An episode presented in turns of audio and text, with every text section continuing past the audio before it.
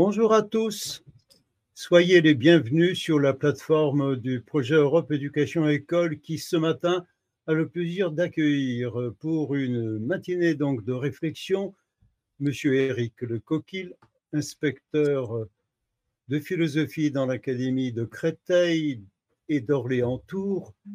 Je suis très heureux, cher Monsieur Le Coquille, de vous accueillir en compagnie de nos collègues et de leurs élèves à Varna, Charolles, à Dessines, à Hambourg, à Rome. Et je ne voudrais pas oublier évidemment tous ceux qui vous suivent également euh, de façon un petit peu euh, anonyme. Nous vous souhaitons la bienvenue sur euh, notre plateforme pour nous aider à comprendre comment on peut enseigner la philosophie aujourd'hui alors que l'intelligence artificielle, avec ses moyens assez, assez exceptionnels, s'impose un peu partout dans tous les établissements scolaires où on fait de la philosophie. Nous sommes en France, nous sommes aussi en Europe, et votre euh, analyse du problème que pose euh, cette irruption dans l'intelligence artificielle nous aiderait à mieux peut-être mener nos travaux. Merci donc aussi à Antoine Châtelet et à Jean-Luc Caffard de nous permettre la diffusion de ce programme. La parole est à vous. Merci. J'adresse tout d'abord euh, évidemment des remerciements très chaleureux euh, à tous les acteurs du projet Europe Éducation École et aux participants euh, à ce projet, en particulier à vous, Monsieur Mikalewski, pour, pour cette invitation.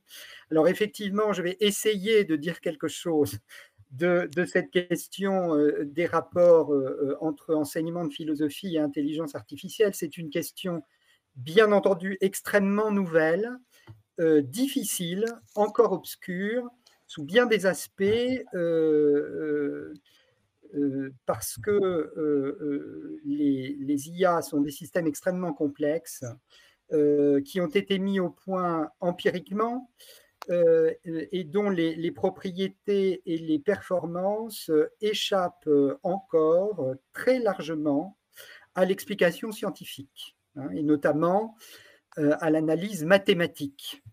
Euh, de ces, de ces performances.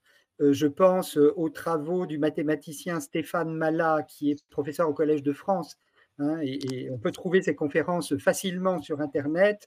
Bon, elles sont un peu difficiles parce que ce sont des, mathématiques de très haut vol, évidemment, mais il explique très clairement que les mathématiques sont actuellement dans l'incapacité totale de théoriser les propriétés de, des intelligences artificielles, ou plutôt des systèmes euh, techniques euh, que l'on rassemble sous ce syntagme intelligence artificielle, parce que c'est aussi une difficulté, j'y reviendrai dans quelques instants. Hein. Autrement dit, on sait que ça marche pour un certain nombre de tâches, euh, mais on n'arrive pas encore à expliquer pourquoi. Il faut donc être extrêmement modeste dans la réflexion qu'on développe autour de ces euh, de, ces nouveaux outils. Alors, je n'ai pas prévu d'expliquer les principes scientifiques de ce qu'il est convenu d'appeler euh, euh, intelligence artificielle.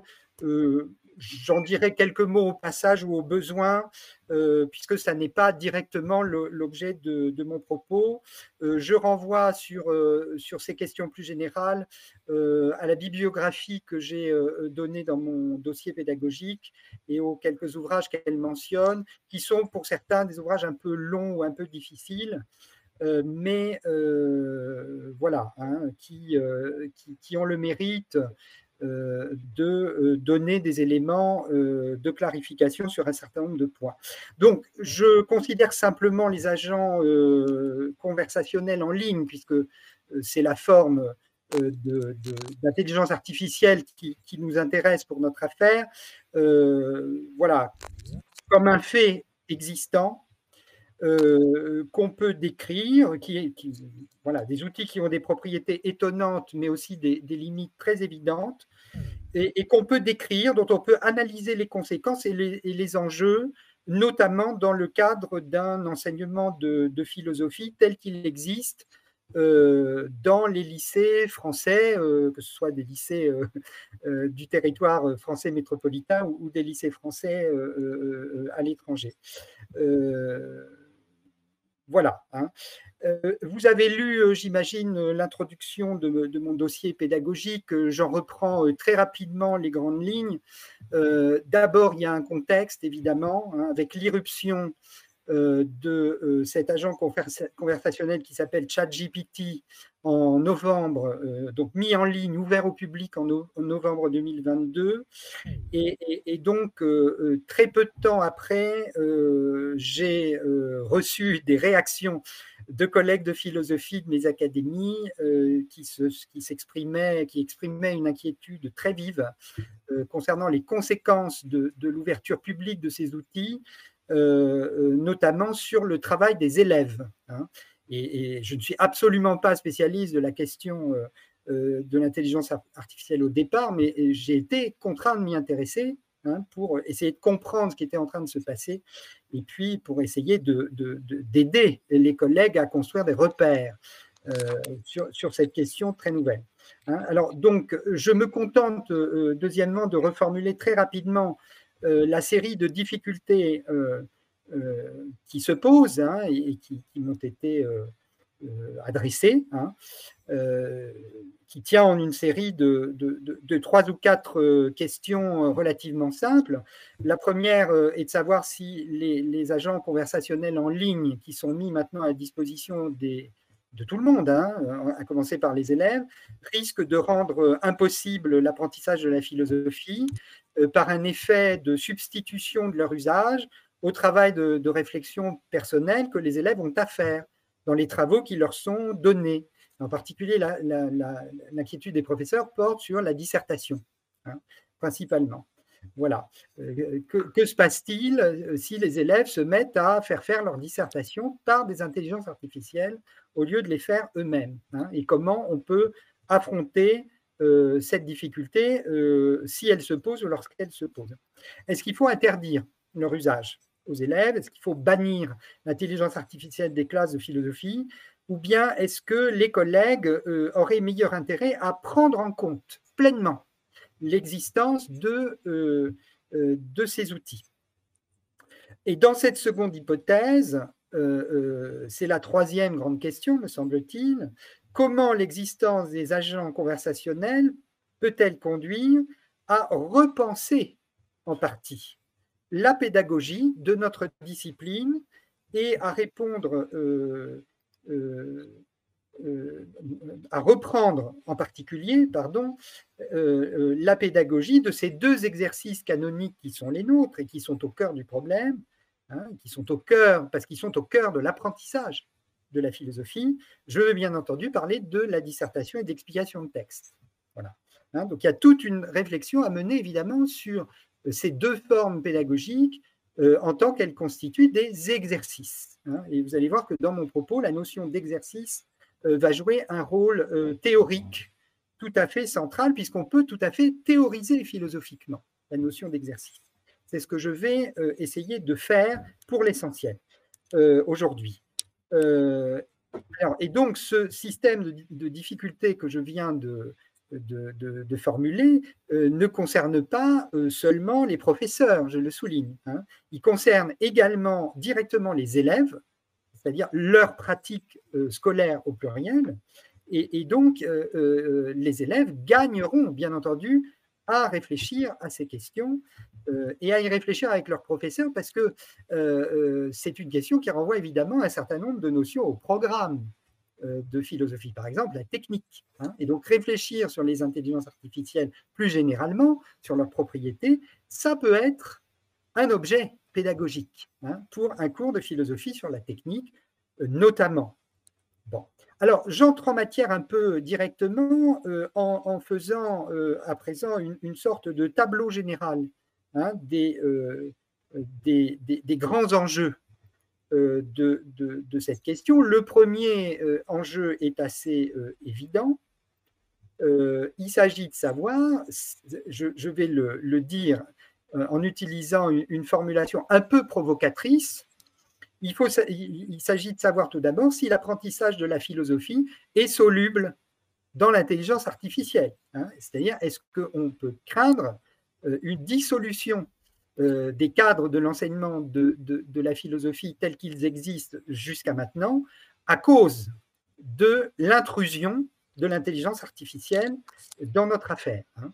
Et ce que je vais essayer de montrer, c'est qu'en réalité, nous n'avons peut-être rien à craindre pour un, pour un, certain nombre de raisons que j'essaierai de faire valoir. Hein.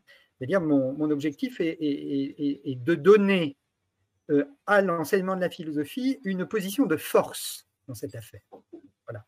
Euh, et donc, je vais parler essentiellement de ça hein, dans la suite de mon propos. Mais euh, je considère aussi trois autres couches de problèmes dont je parlerai beaucoup moins directement en revanche, si les, élèves ou les participants veulent m'interroger sur ces points, je pourrais tout à fait répondre. Hein. Euh, et donc, c'est pour cette raison que je les mentionne très très rapidement. le deuxième, c'est la question de l'autorité. Je veux dire la question du statut d'auteur. Hein. Qu'est-ce que change l'existence des agents conversationnels disponibles sur l'Internet à l'ambition et à l'entreprise qui est celle d'un enseignement de philosophie euh, d'essayer de rendre les élèves auteurs de leur propre pensée.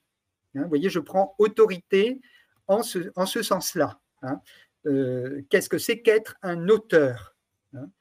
euh, Et, qu'est-ce que ça change pour les professeurs de devoir accompagner les élèves dans cet apprentissage à devenir l'auteur de sa propre pensée, compte tenu de l'existence d'outils qui peuvent, au fond, euh, ou, dont on croit qu'ils peuvent produire de la, pensée à la place des élèves. Et évidemment, euh, euh, ça, c'est une question qui renvoie, je dirais, au cadre juridique de l'institution, hein, puisque ça renvoie à la problématique de, de l'attitude qui consiste à faire faire ses devoirs par une intelligence artificielle, ce que les professeurs vont interpréter comme de la tricherie, hein, vont qualifier de comme étant une forme de plagiat. On sait que le, le problème existe déjà avec les, corrigés de dissertation qui existent en ligne. Est-ce que l'application d'une catégorie comme celle-là, par exemple, euh, est pertinente voyez? Est-ce que voilà, dans, quel cadre juridique on se situe? Pourquoi je fais intervenir le droit ici? Parce que euh, être auteur, c'est une condition juridique qui est euh, régie par un droit d'auteur. Voilà. Et donc, qu'en est-il de cette question-là? Dans le cadre du système éducatif par rapport à ce problème. Hein. Euh, on sait très bien que euh, les performances de l'IA mettent en question euh, le droit des auteurs des données qui sont utilisées pour les entraîner. Hein. Troisième couche de problème, ben, il ne suffit pas de montrer que l'intelligence artificielle est peu capable de faire de la philosophie ou n'en est pas capable du tout. Il faudrait essayer de comprendre pourquoi. Voilà. Et euh, là, ça renvoie euh, euh, à deux questions. Ça renvoie à la nature des données qui sont utilisées, des données d'entraînement qui sont utilisées par les intelligences artificielles et qui sont prélevées sur l'Internet et notamment sur les réseaux sociaux. Hein. et donc, dont on pourrait penser qu'elles expriment le bon sens le plus commun. Hein. et du coup, on pourrait se dire euh, on se posait la question suivante, parce que les intelligences artificielles utilisent des données de sens commun, voilà, c'est-à-dire qui relèvent de la pensée ordinaire ou de la réflexion ordinaire ou des opinions ordinaires de tout à chacun, est-ce que ça la rend capable de produire dans les textes qu'elle génère du sens commun à un niveau comparable euh, de ce qui est requis euh, dans le cadre d'une réflexion philosophique? Euh, ça n'est pas du tout une question facile et évidente. Hein. Il faudrait beaucoup de temps pour la traiter. Et puis, le, deuxième aspect, c'est la question de la bêtise. La bêtise des, euh, des intelligences artificielles, puisque on, a très bien vu dès le début, par exemple, qu'un agent conversationnel comme ChatGPT euh, était capable de bêtises. Hein. C'est-à-dire, lorsqu'on l'interroge, lorsqu'on l'interrogeait au début, avant qu'il ne soit censuré euh, par ses administrateurs, hein, et c'est arrivé très rapidement, il était capable de développer, si on l'interrogeait correctement, des propos racistes, des propos antisémites, des propos sexistes, homophobes, etc. etc. Voilà. À tel point que l'entreprise euh, OpenAI qui, qui, porte ChatGPT a été obligée de brider euh, l'intelligence artificielle pour l'empêcher d'apporter des réponses de, cette nature. Et on peut se demander ce qui, dans le système de fonctionnement, fait que c'est possible. Des choses comme ça. Hein, voilà, donc il y, a, une nécessité d'explication. Et puis le quatrième et dernier point, euh, peut-être que j'aurai le temps de l'aborder un petit peu, euh, c'est la question de savoir si, malgré toutes ces difficultés, on pourrait imaginer des usages de l'intelligence artificielle dans une classe de philosophie. Je, veux dire des usages pédagogiques. Voilà. Hein.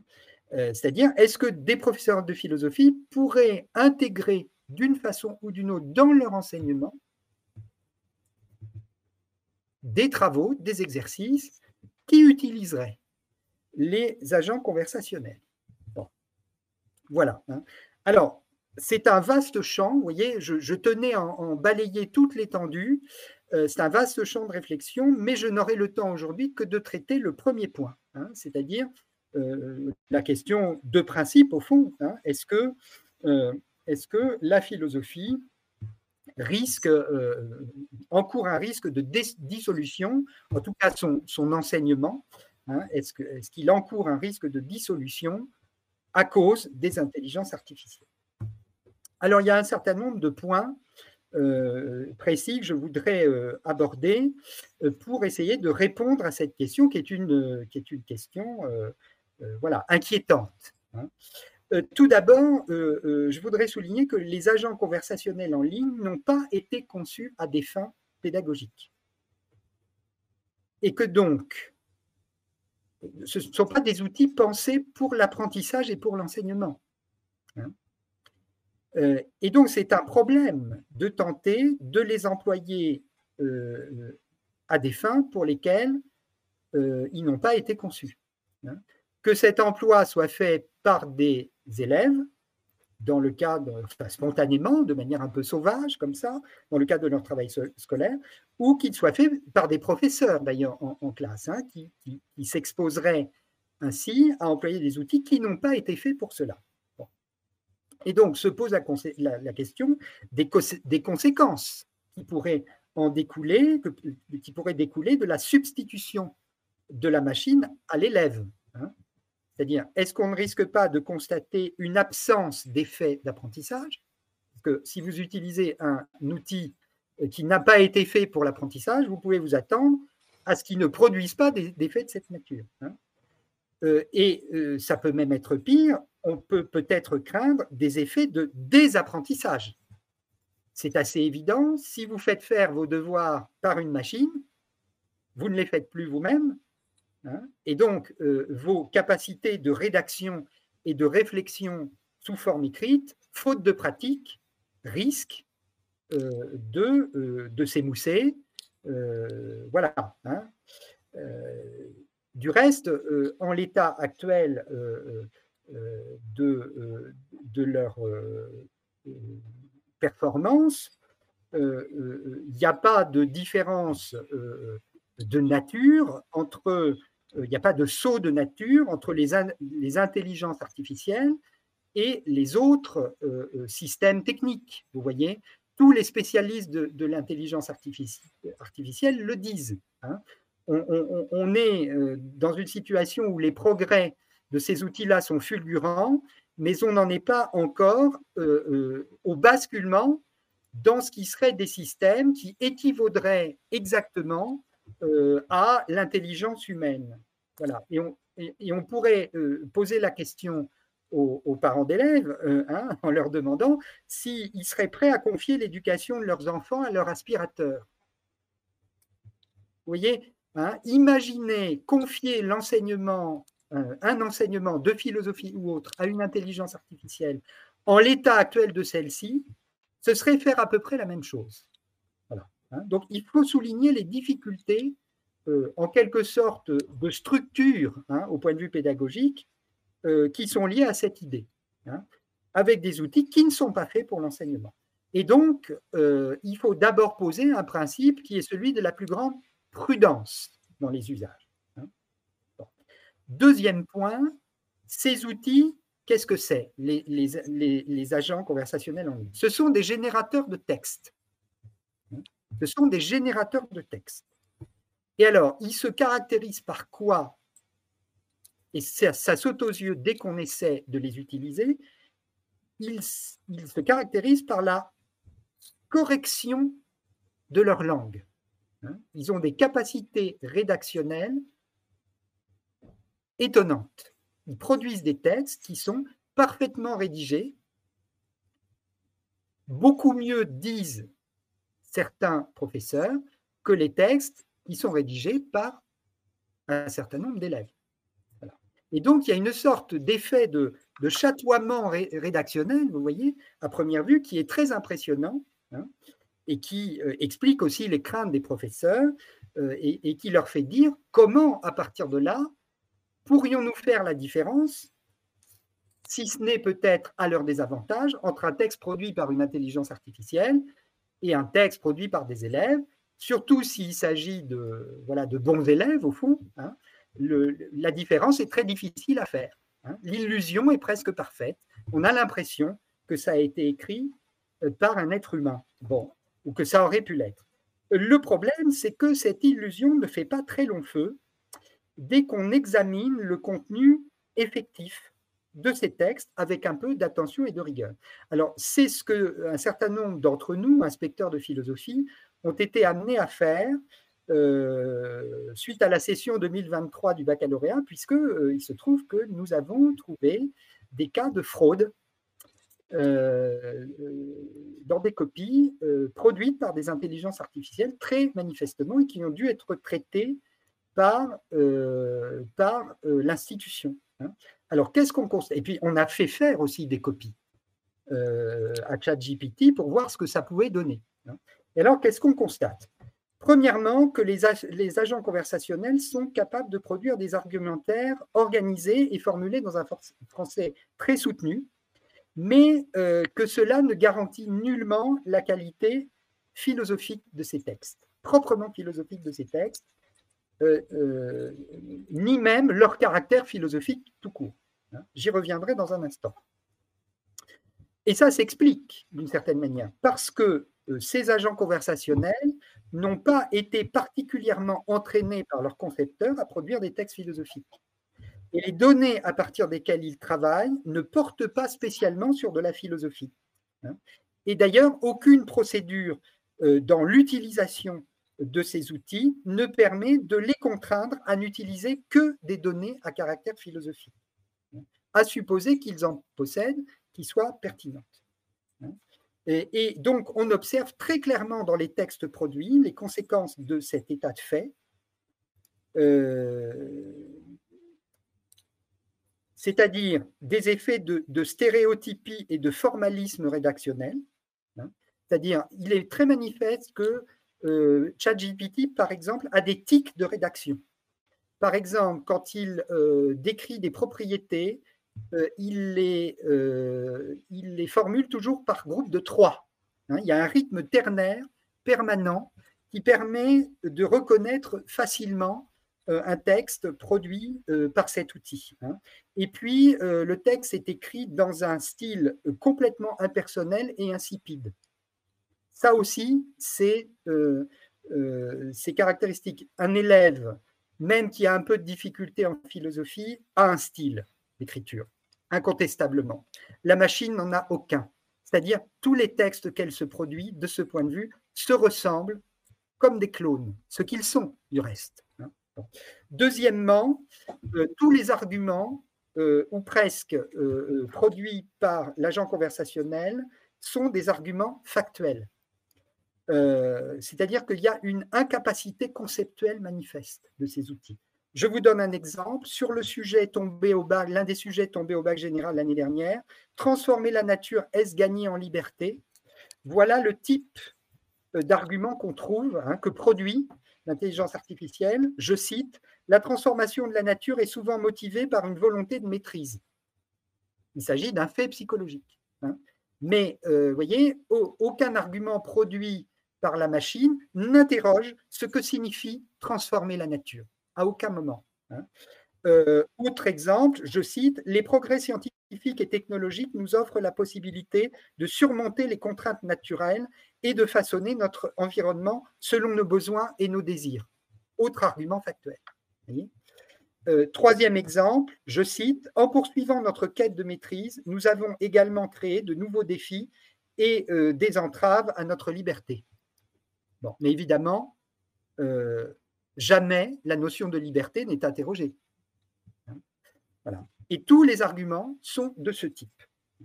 la machine est en outre caractérisée par son tempérament doxographique, lorsqu'on lui demande euh, de euh, produire des références philosophiques, euh, elle, elle, produit des listes. Hein, elle produit des listes de références. Et donc, il y a une incapacité réflexive. Il n'y a aucune liberté de penser. Il y a une servilité de la machine. Hein. C'est-à-dire, ça se présente sous la, forme Platon pense ceci, Descartes pense cela, Kant pense cela, etc. etc. Hein. Et ce qui est précisément euh, une manière de faire euh, que les professeurs euh, apprennent à leurs élèves à ne pas utiliser, hein, parce qu'elle est improductive philosophiquement. Il y a aussi des fantaisies référentielles, c'est-à-dire l'intelligence artificielle, quand on lui demande de citer un auteur, ne le cite pas, mais euh, elle euh, fait un résumé de ce qui se dit sur Internet de cet auteur. Euh, elle pratique volontiers le politiquement correct, c'est-à-dire qu'elle ne convoque que des arguments voilà, qui ne fâchent personne. Donc il y a une incapacité critique de l'intelligence artificielle et, et donc elle n'invente rien. Hein, elle reprend ce qui se dit sur les réseaux sociaux ou dans les sources euh, qu'elle a utilisées euh, pour s'entraîner, et, c'est l'écueil de la banalité. Hein. Il n'y a aucune créativité philosophique, il n'y a aucune imagination, euh, il n'y a pas de création d'idées. Hein. voilà. Et donc c'est une grande déception, une très très grande déception. Une fois qu'on a passé le mirage de la qualité de l'expression, c'est une très grande déception philosophique. Euh, alors, voilà, c'est un premier moment, Monsieur Mikalewski. Est-ce que vous pensez qu'on peut faire à ce moment une pause et ouvrir les questions Si vous souhaitez que les questions vous soient posées maintenant, on peut très bien les présenter. Euh, je me tourne donc vers le lycée Chateaubriand à Rome est-ce que les élèves de Madame Evelyne Oléon qui sont là souhaiteraient prendre la parole euh, tout de suite ou dans deux, trois minutes? Vous me faites un signe, activez votre micro, bien entendu, et nous vous écouterons avec plaisir. Très bien. On vous donne la, parole. Allez-y. Oui, euh, bonjour, Cheslo. Alors, je crois que Gabriel a déjà une première question. Les autres questions arriveront peut-être euh, au fur et à mesure. Euh, du moment en tant qu'enseignante, ça y est, j'ai eu mes premières copies faites à la maison par ChatGPT, mais les élèves ont été très déçus, je m'en suis rendu compte immédiatement. Je crois, comme vous venez de le dire, Monsieur Le Coquille, d'abord par un style euh, euh, insupportable, des copies très lisses et avec des formules creuses et du bavardage stérile. Voilà, j'espère que la lecture de quelques passages de ces copies dissuadera les autres de les autres de, réitérer. C'est de l'information, il n'y a pas d'interrogation, il n'y a pas de pensée. Je crois que les élèves l'ont vite compris. Gabriel. Euh, moi, ma question était juste sur l'introduction, justement, parce qu'on parle d'intelligence artificielle qui peut vous parler justement du fait qu'elle peut produire de la pensée ou encore du fait qu'elle peut euh, s'approcher, même sans égaler euh, l'intelligence humaine. Mais est-ce que tout ce fait que ce n'est qu'un générateur de texte et qu'il n'a pas de capacité philosophique, de réflexion ou de critique, est-ce que ça ne fait pas plutôt de cette intelligence artificielle une mémoire artificielle plutôt qu'une intelligence comme elle ne crée rien? Alors, d'une certaine manière, oui. Hein. d'une certaine manière, oui. Euh, puisque euh, l'intelligence artificielle ne produit rien euh, qui ne puisse l'être à partir des données qu'on lui a fourni. Hein. voilà. Et puis, euh, deuxième argument qui va euh, dans le sens de ce que vous de ce que vous suggérez, c'est que donc elle est le résultat, enfin, c'est un système dit de deep learning, hein, en français d'apprentissage profond, hein, qui, est, qui est fondé sur une méthode d'apprentissage supervisé. Autrement dit, elle, on lui apprend, on lui a appris avant de l'ouvrir au grand public à construire des réponses à des questions en cherchant dans ces données celles qui se rapprochent le plus d'un modèle qui lui a été fourni. C'est ça le principe de l'apprentissage supervisé. Hein. Et donc, ça veut dire que, et ça, renvoie au troisième champ de, réflexion que j'avais identifié, c'est-à-dire à la question de la bêtise. Hein. Euh, c'est-à-dire que l'intelligence l'agent conversationnel cherche donc euh, rédige un texte en cherchant quel est le mot suivant le plus probable, compte tenu du modèle euh, qui lui est fourni par ces données. Hein. Et donc, elle cherche, elle filtre les données qu'elle utilise pour chercher celles qui confirment le mieux ce modèle. Hein. Et donc, euh, on est dans une espèce de, on a l'impression qu'elle fonctionne dans une espèce de dynamique d'auto-confirmation. Or, on sait très bien, euh, et, c'est un fait qui, est, euh, à la fois établi et, examiné par la psychologie cognitive, on, sait très bien que la confirmation, hein, que les processus de raisonnement par confirmation constituent euh, enfin, comporte des formes de biais psychologiques. Hein. C'est-à-dire, euh, même un être humain euh, qui réfléchit sans forcément avoir un souci très fort d'exercer son esprit critique, et, l'esprit critique, ça s'exerce toujours sur nos propres idées, hein. c'est ce que je vais expliquer dans la deuxième partie de mon propos, eh bien, a tendance à sélectionner dans les faits, dans les informations, euh, euh, qu'il trouve, euh, plutôt de préférence celles qui confirment ce qu'il croit déjà. Voilà. Et on a l'impression que l'intelligence artificielle est victime, enfin, en tout cas que les agents conversationnels sont victimes un peu du même type de biais. je donne un exemple très simple. Hein. maintenant, ChatGPT est bridé pour ne plus pouvoir euh, apporter euh, des réponses à des questions qui lui sont posées euh, qui comporteraient des propos racistes, par exemple, bon, bah, il est bien évident que dans les données issues des réseaux sociaux qui ont été mises dans ChatGPT, il y a des propos racistes. Hein. L'expression du racisme ordinaire est très fréquent sur les réseaux sociaux. Et on sait que c'est un très, très gros problème, évidemment. Hein.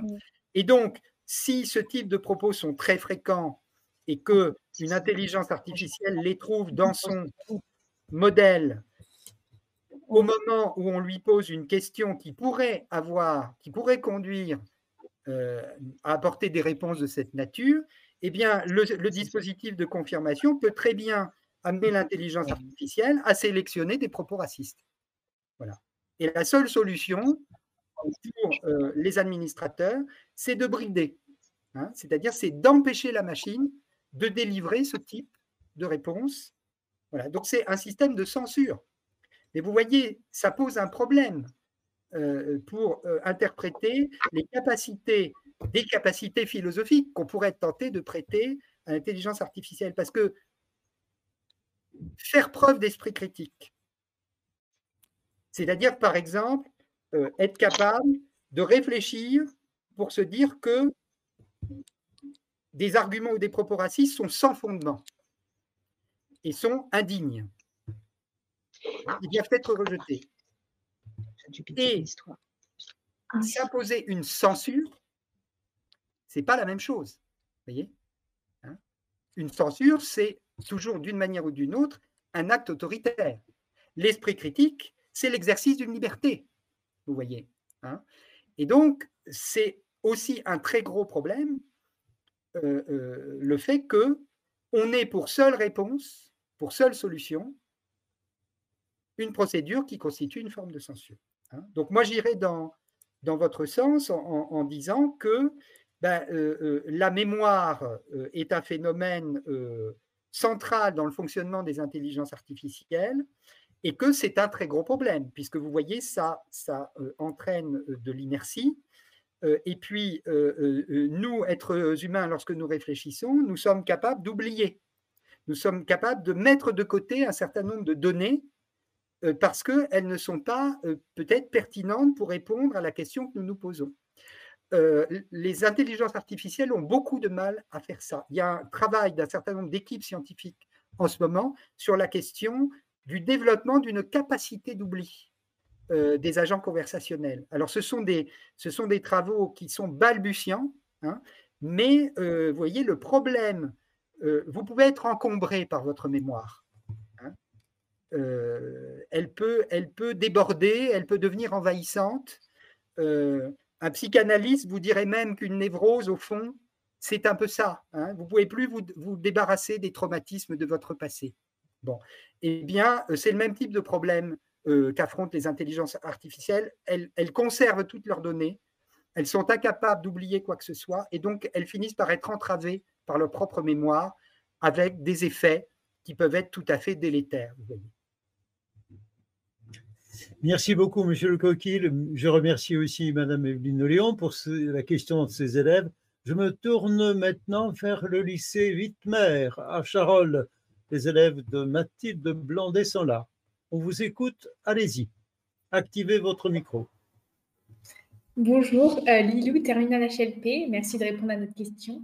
On aurait voulu savoir euh, si les professeurs de philosophie peuvent-ils utiliser les technologies liées à l'intelligence artificielle pour enrichir l'expérience éducative de leurs élèves? Alors, c'est une très bonne question. Hein. Elle renvoie, je vous remercie. Euh, elle renvoie au, quatrième euh, enjeu que j'avais identifié, c'est-à-dire effectivement, hein, comme vous l'avez dit, celle de, la possibilité d'imaginer des usages de l'intelligence artificielle en classe, par exemple. Bon. Euh, alors, cette question anticipe un peu sur la deuxième partie de mon propos, il faut bien le dire. Hein. Euh, la description, mais je peux déjà y répondre d'une certaine manière, euh, la description que je viens de faire des, euh, productions des agents conversationnels montre, si je généralise un peu, hein, à partir des exemples que j'ai donnés, que la capacité essentielle de, euh, des agents conversationnels, c'est de produire des opinions. Ou de restituer euh, les opinions les plus communes sur une question, les arguments les plus communs euh, sur, sur, une question, en se situant essentiellement sur le plan de l'opinion commune. Alors évidemment, qu'est-ce que ça implique?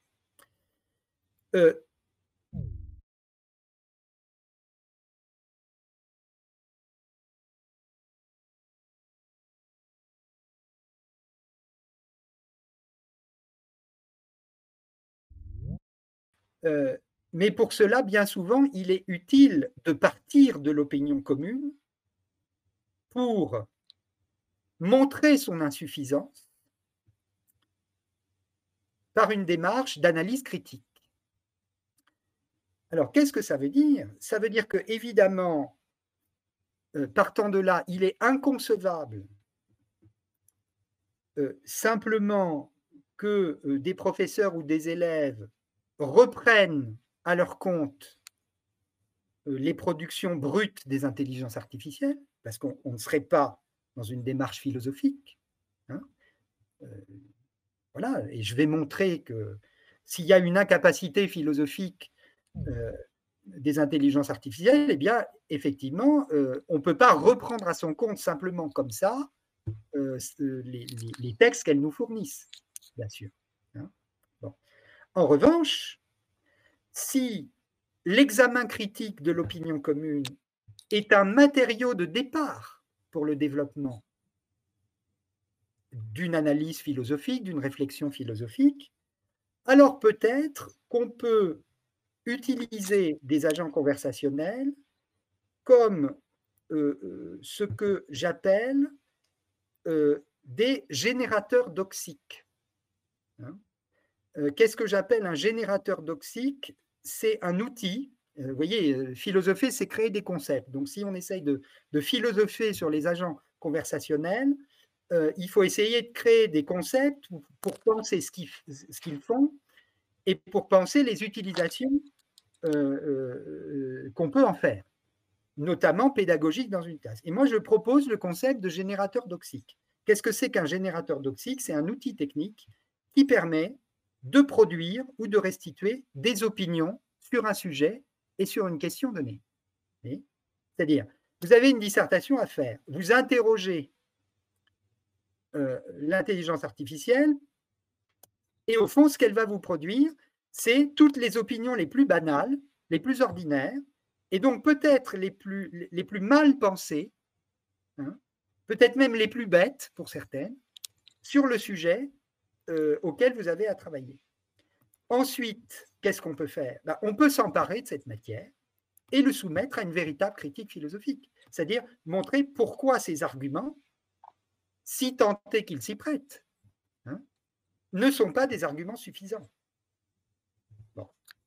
Alors, évidemment, euh, euh, les exemples de mauvais arguments que j'ai donnés tout à l'heure ne sont pas très probants de ce point de vue. Hein. Ce sont des arguments factuels. ils donnent assez peu de prise à une critique philosophique au fond. Mais c'est lié au fait qu'ils ont été produits dans des conditions de triche, voyez, en fait. C'est-à-dire, quand un élève utilise en catimini une intelligence artificielle pour euh, pour qu'elle fasse ses devoirs à sa place, il lui donne des, instructions qui ne sont pas très élaborées. Et donc, ça donne un résultat qui n'est pas très élaboré. Hein. Mais si on, précise un petit peu la commande, voyez, hein, euh, avec l'aide du professeur, euh, il y a des chances qu'on obtienne des, arguments un petit peu moins brutaux et qui peuvent peut-être offrir quelques entrées à une critique philosophique. Moi, c'est le seul usage que je vois. Hein, voilà. Hein, c'est-à-dire, sur un sujet, euh, ça permet de rassembler au fond euh, les opinions les plus courantes. Et puis, euh, ensuite, on peut peut-être voir s'il est possible d'en faire quelque chose, c'est-à-dire de les soumettre à une critique pour ouvrir la voie d'une problématisation du sujet je ne vois guère autre chose à faire. Et effectivement, j'ajouterais simplement que un certain nombre de jeunes professeurs que je connais de philosophie qui sont très euh, connaisseurs du numérique et, de ce type d'outils ont essayé hein, ce type de démarche et me disent que voilà, ils parviennent à faire un petit quelque chose de cette nature. Mais évidemment, euh, voilà, faire ce type d'usage par soi-même quand on est un élève, c'est évidemment risqué, hein, parce que vous n'êtes jamais sûr que euh, vous produisez un matériau qui soit véritablement exploitable. Euh, voilà, hein, donc c'est un risque d'utiliser ces outils tout seul. Merci beaucoup, monsieur l'inspecteur. Je me tourne vers le lycée franco-allemand de Hambourg, les élèves d'Alain Crouzet. Cher Alain. Bien, bien. Je pense que j'ai deux élèves qui ont une question. Je vais donner la parole à la première qui est assise à côté de moi. Euh, donc, elle va la poser. Pourriez-vous grouper vos questions pour que nous puissions les traiter euh, dans le créneau Il y en a deux et elles sont assez. La première est assez courte.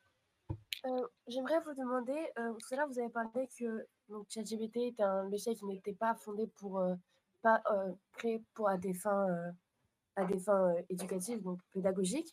Est-ce que quels sont les fondements de ce logiciel et pourquoi alors peut-on quand même l'utiliser à des fins euh, pour les cours, pour l'exercice, les dissertations, etc. Alors ça, c'est la première, la première, question, première question. Puis je, je, donne la parole, avant que Monsieur Lecoquil vous répondiez, je donne la parole à ma deuxième élève. Voilà. Donc, près du micro, s'il vous plaît. Alors, près du micro. Si j'ai bien compris, vous vous demandez s'il faudrait bannir l'utilisation des intelligences artificielles lors de la rédaction des dissertations philosophiques car vous êtes de l'avis que l'individu ne se sert pas réellement de sa propre intelligence, mais lors d'une dissertation, lors de la rédaction d'une dissertation, on ne se sert pas réellement de notre propre intelligence dans la mesure où ce qui est attendu de nous, c'est qu'on puisse en fait reprendre ce que d'autres grands philosophiques ont dit auparavant, euh, des grands philosophes, pardon, avaient dit. Et du coup, on ne se sert pas vraiment de notre réflexion, mais plutôt de celle, enfin de notre intelligence, mais plutôt de celle de d'autres philosophes. C'est pour ça que je trouve que ça décrédibilise un peu l'argument du départ. Alors, merci pour ces deux questions. Je précise tout de suite que je vais répondre euh, très précisément à la deuxième, dans la deuxième partie de mon propos. Hein, euh, voilà. Euh, pour ce qui est de la première, c'est une question très vaste et très difficile. Hein. Voilà. je ne crois pas, pour vous dire les choses clairement, que les créateurs de ChatGPT aient conçu cet outil en, en ayant en tête un usage déterminé de, telle ou telle façon, dans tel ou tel domaine. Hein. L'idée, je crois, c'est de, de produire un, agent conversationnel qui ait une portée très, générale. Hein. Vous savez, on n'est pas très loin euh, avec cet instrument-là euh, des agents conversationnels vocaux qui sont proposés par d'autres euh, entreprises, d'autres GAFAM. Hein. vous voyez, alors je ne veux pas citer de, de, hein, mais vous voyez ces boîtiers qu'on a à la maison et qui parlent euh, euh, et auxquels on dit, euh, voilà, qui portent des prénoms féminins ou masculins, et, auxquels on dit, mets-moi la chanson de, tel chanteur, ou dis-moi à quelle heure est le train, donne-moi les horaires des trains pour, pour Dijon, parce que je dois choisir un billet de train. Vous voyez, c'est à, à, peu près du, du même ordre. Hein c'est-à-dire qu'ils sont conçus comme des sortes d'assistants très généraux pour la vie quotidienne. et l'idée, c'est moins une idée qu'une tentative d'ailleurs, je crois, c'est de produire des outils qui, qui, aient une utilité pratique dans la vie courante. C'est ça, je crois, essentiellement, hein, l'idée. Hein, euh, exactement comme les, agents conversationnels vocaux qui, étaient déjà proposés, euh, voilà, peuvent vous aider dans la vie pratique. Hein.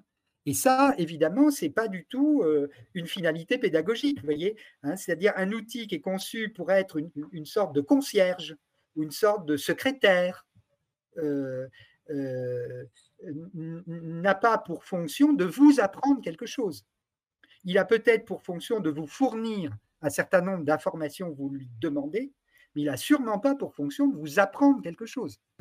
Hein. C'est-à-dire de construire chez vous des connaissances, des compétences, des capacités de toutes sortes. Vous comprenez la différence hein? Voilà. Et alors, je, laisse tomber la deuxième question parce que je vais répondre très précisément dans, ma deuxième partie. Hein?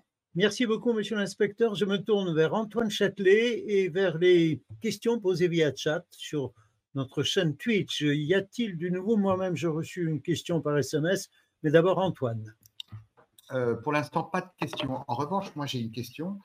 Euh, monsieur l'inspecteur, est-ce que vous ne pensez pas que la grande déception dont vous parliez tout à l'heure n'est pas une, une déception euh, vertueuse, au fond? L'IA est, victime d'elle-même, jusqu'à preuve du contraire, en tout cas en 2023. Euh, dans les, en 2050, euh, peut-être euh, nous serons les victimes de l'IA. Mais pour l'instant, cette grande déception est, est une vertu au sens presque machiavélien du terme, hein. c'est-à-dire une force pour nous. Est-ce que je peux me permettre, Jean-Antoine, d'ajouter une question qui me vient du lycée Charlie Chaplin à Dessines, d'un élève de Raphaël Vercher, qui demande à M. Le Coquille quelque chose de, qui va dans le même sens. Comme ChatGPT apprend depuis le travail des humains et depuis leurs textes, si les humains ne s'en remettent qu'à l'intelligence artificielle, cela ne risque-t-il pas que celle-ci s'abêtisse avec le temps et les humains avec? C'est tout à fait exact. hein. C'est-à-dire que pour répondre globalement aux deux questions, il y a manifestement une espèce d'inertie, voyez, dans ces outils, euh, euh, qui fait que effectivement la, déception est, tout à fait vertueuse. hein. Mais je n'en resterai pas au sentiment de la déception parce que effectivement on pourrait m'objecter l'argument du progrès que vous évoquiez, hein, Monsieur Châtelet, euh, c'est-à-dire peut-être qu'aujourd'hui c'est comme ça, euh, mais euh, qu'en sera-t-il dans un demi-siècle? Est-ce que les progrès techniques de l'intelligence artificielle euh, ne la re- rendront pas plus efficace, beaucoup plus efficace qu'elle ne l'est aujourd'hui? Donc il faudra, il faut développer des arguments, voilà, hein, pour répondre à cette objection, hein, bien entendu. Alors sur, sur la question, je reviens sur la question de, l'inertie interne euh, des intelligences artificielles. Oui, évidemment. Vous savez, euh, euh, chez les ingénieurs euh, du domaine, il y a un, euh, proverbe euh, en- formulé en anglais qui dit garbage in, gar- garbage out. C'est-à-dire quand on fait entrer dans l'intelligence artificielle des données qui sont pourries, à la sortie, ça donne des résultats pourris. Voilà. Donc, euh, effectivement, l'un des problèmes fondamentaux est euh, celui de la qualité des données. Hein. Or, de ce point de vue, euh, effectivement, les problèmes que soulignait la question d'élève qui, m'a été posée, hein, le, problème est massif. C'est-à-dire, ChatGPT, par exemple, tient compte des questions qu'on lui donne, hein, qu'on lui pose, pour améliorer son propre fonctionnement.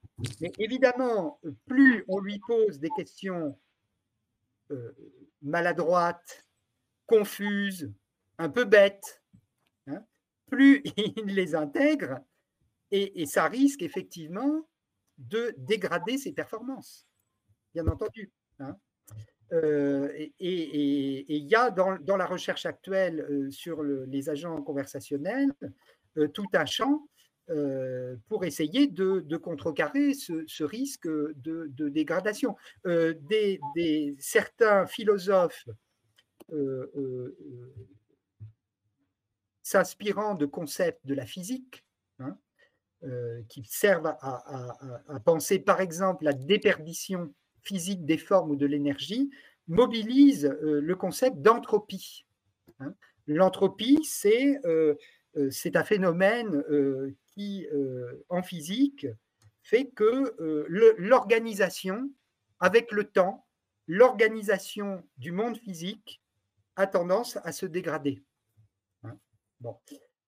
C'est un, un phénomène qui a été découvert notamment au 19e siècle dans le cadre des recherches sur la thermodynamique, c'est-à-dire la physique des rapports entre la chaleur et le mouvement, hein, qui a conduit, euh, voilà, qui, a accompagné la réflexion sur la, construction des machines à vapeur, des moteurs à vapeur, etc. Et on a découvert cette tendance, voyez, euh, à la euh, dégradation des formes d'organisation physique. Et ben, ce phénomène d'entropie, il se retrouve vraisemblablement dans le fonctionnement des systèmes techniques et notamment de l'intelligence artificielle. Merci beaucoup. Euh, Nous arrivons au terme de la première partie de ce programme. S'il y a d'autres questions, bien entendu, nous le prendrons après une brève pause de 4-5 minutes. Merci, messieurs le coquille, pour votre analyse. Merci aux élèves pour leurs questions et leur participation, chers collègues. Je vous signale juste que tout ce que nous vous avons fait ce matin sera bientôt disponible en vidéo, mais également en podcast grâce à Patrice Blondet qui publie nos émissions sur plusieurs plateformes audio. À très vite. Merci.